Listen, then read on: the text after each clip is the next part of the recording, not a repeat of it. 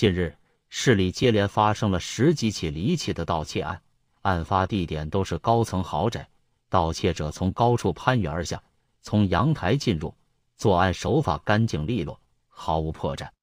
江湖上传闻，这是绰号“飞天蜘蛛”的一位飞贼做的。欢迎来到本期的悬疑空间。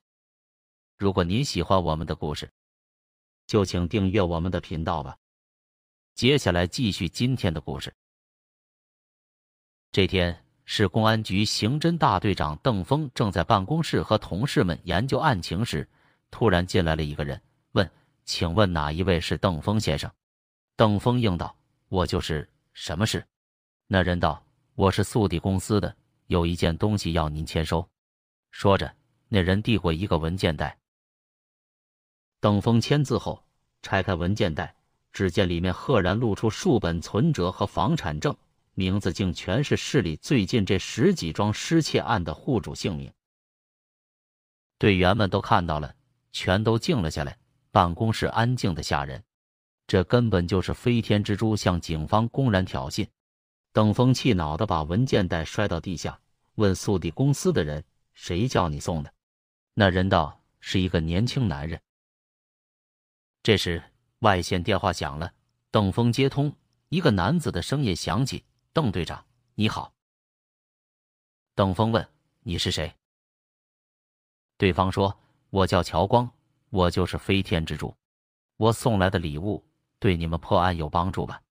邓峰警觉的放慢语速问道：“乔光，你究竟想干什么？”乔光爆发出一阵得意的大笑，说：“其实我最拿手的并不是偷东西，而是偷人。最近我就偷了你的女人小茹。”邓峰当时热血上冲，喝道：“你胡说八道！”乔光阴沉的说：“他上个月是不是告诉你到上海出差三天？”其实他跟我出去旅游了，还有上个周末，他跟你说他回娘家了，其实是和我在一起。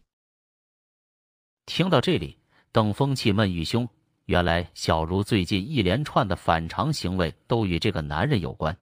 他厉声喝道：“够了，说吧，你到底有什么企图？”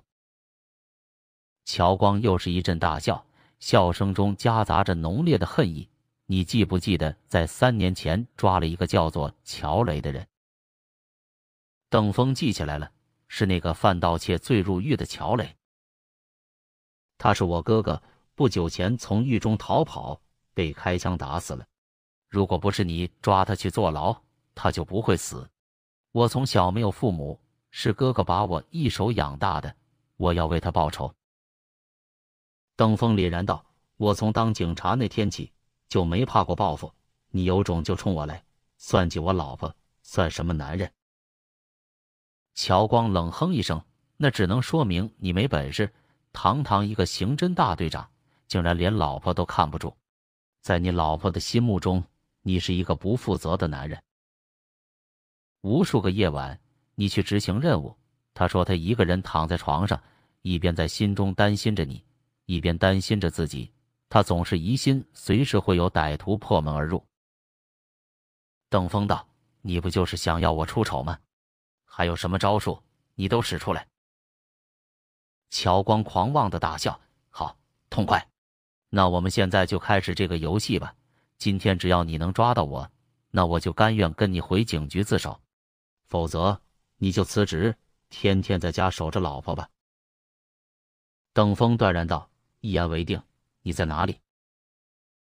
电话那头忽然响起了猛烈的咳嗽，听起来似乎乔光似乎病得不轻。他嘶哑着喉咙说：“我在海滨公园门口，你到了就会看到我。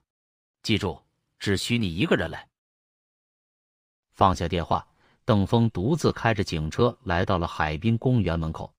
一辆停着的小轿车突然高速启动，一张脸露出车窗，向邓峰皎洁一笑。正是飞天蜘蛛乔光。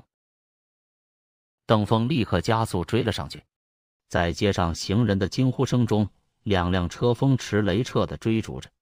邓峰死死踩住油门，车速提至最高，车子简直要飞起来。但是乔光的车也不弱，像箭一般飙飞。两辆车所到之处，行人无不惊叫躲避，场面混乱不堪。驶出市区，乔光的车沿着斜坡直奔海边的悬崖，车速慢了下来。邓峰猛一打方向盘，拐弯，试图超过乔光，然后截停他。乔光对邓峰冷冷一笑，猛又加速。在邓峰的惊呼声中，乔光的车像炮弹一般，在空中划出优美的弧线，坠入了大海之中。邓峰猛踩刹车，好险！车离崖只有不到一线的距离，如果晚刹一秒钟，他也会连人带车一起掉入大海了。他奔到崖边，向海面上张望，这样的结果实在是太出他的意料。难道鼎鼎有名的飞天蜘蛛就这样葬身大海了吗？几分钟后，一具血肉模糊的尸体浮出海面，正是乔光。警察局根据邓峰的汇报。彻底翻查了乔光的家，但一无所获，没有一点证据显示乔光是那十几起盗窃案的作案者。一向对邓峰十分重视的刘局长责问他为何如此冲动，邓峰哑口无言，总不能跟局长汇报说因为乔光是自己的情敌吧？由于牵涉到人命，邓峰要被起诉，局长让邓峰停职写检查。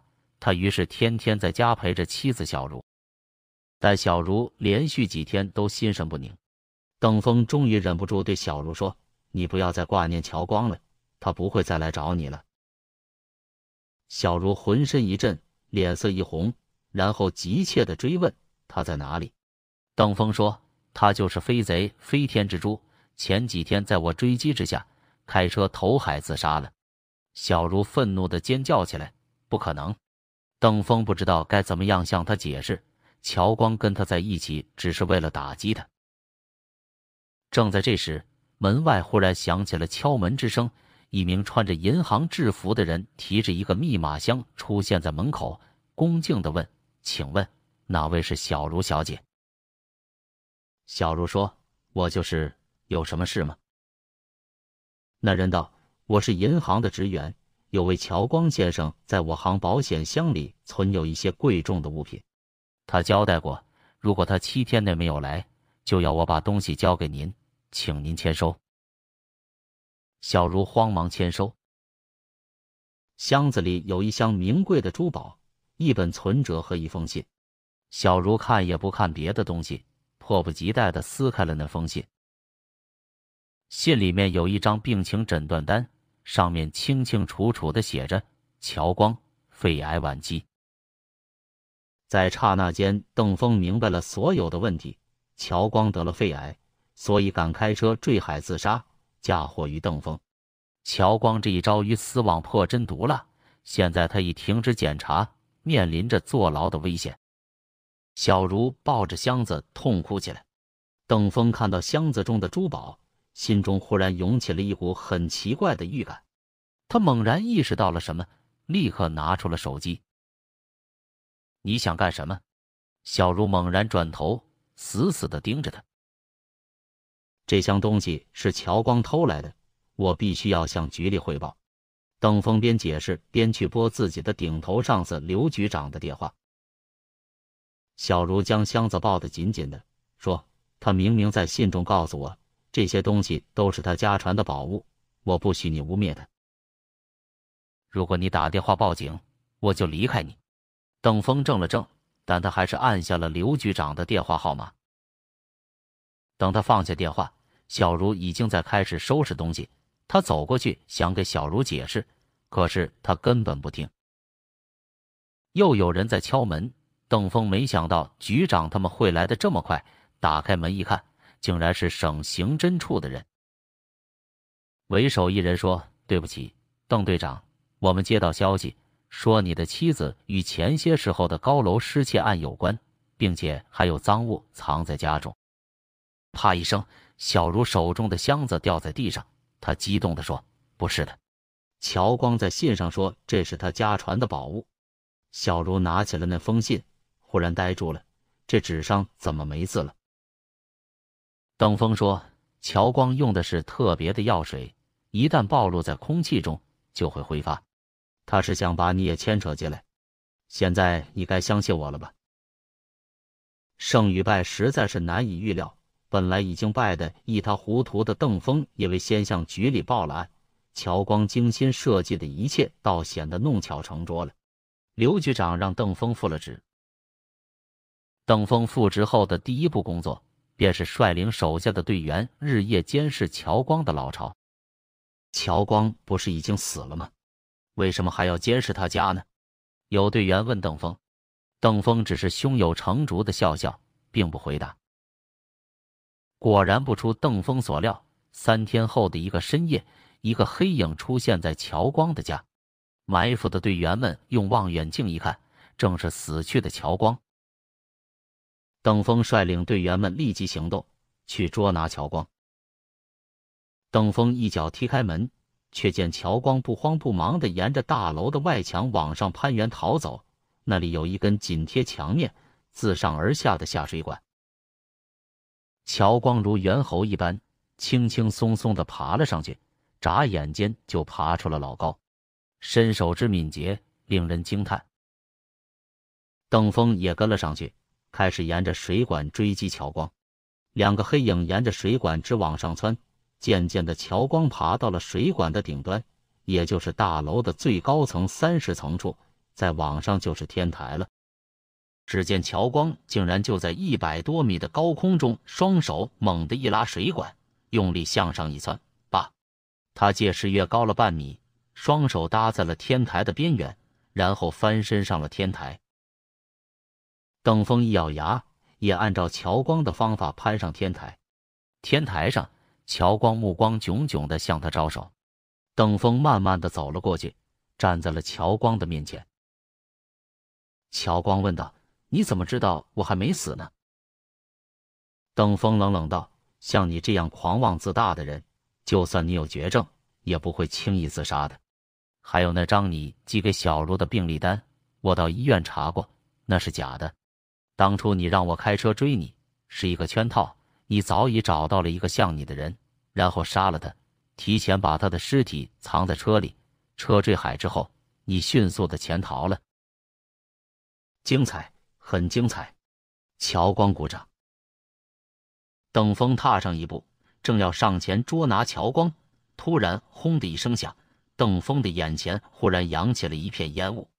原来狡猾的乔光竟扔出了一个烟雾弹。队员们冲了上来。但都被烟雾所阻。等烟雾散去时，乔光已经站在天台的边缘，朝对面的大厦甩出一根攀岩用的带钩绳子，然后顺着绳子手脚并用攀援而下。邓峰似乎早有准备，也从腰间拉出一根带钩的绳子，一按绳子的机关，绳子直朝对面射去。绳子勾进对面大厦的墙壁。在众人的惊呼声中，邓峰飞身荡起，直向对面飞了过去。邓峰比乔光早到对面的大厦，他嘲弄的对爬的满头大汗的乔光说：“飞天蜘蛛，看来你的蛛丝落后了。难道你不知道，这种攀山绳子早就出了全自动的款式？”乔光面胀如紫干，束手就擒。今天的悬疑故事就结束了，感谢您的观看。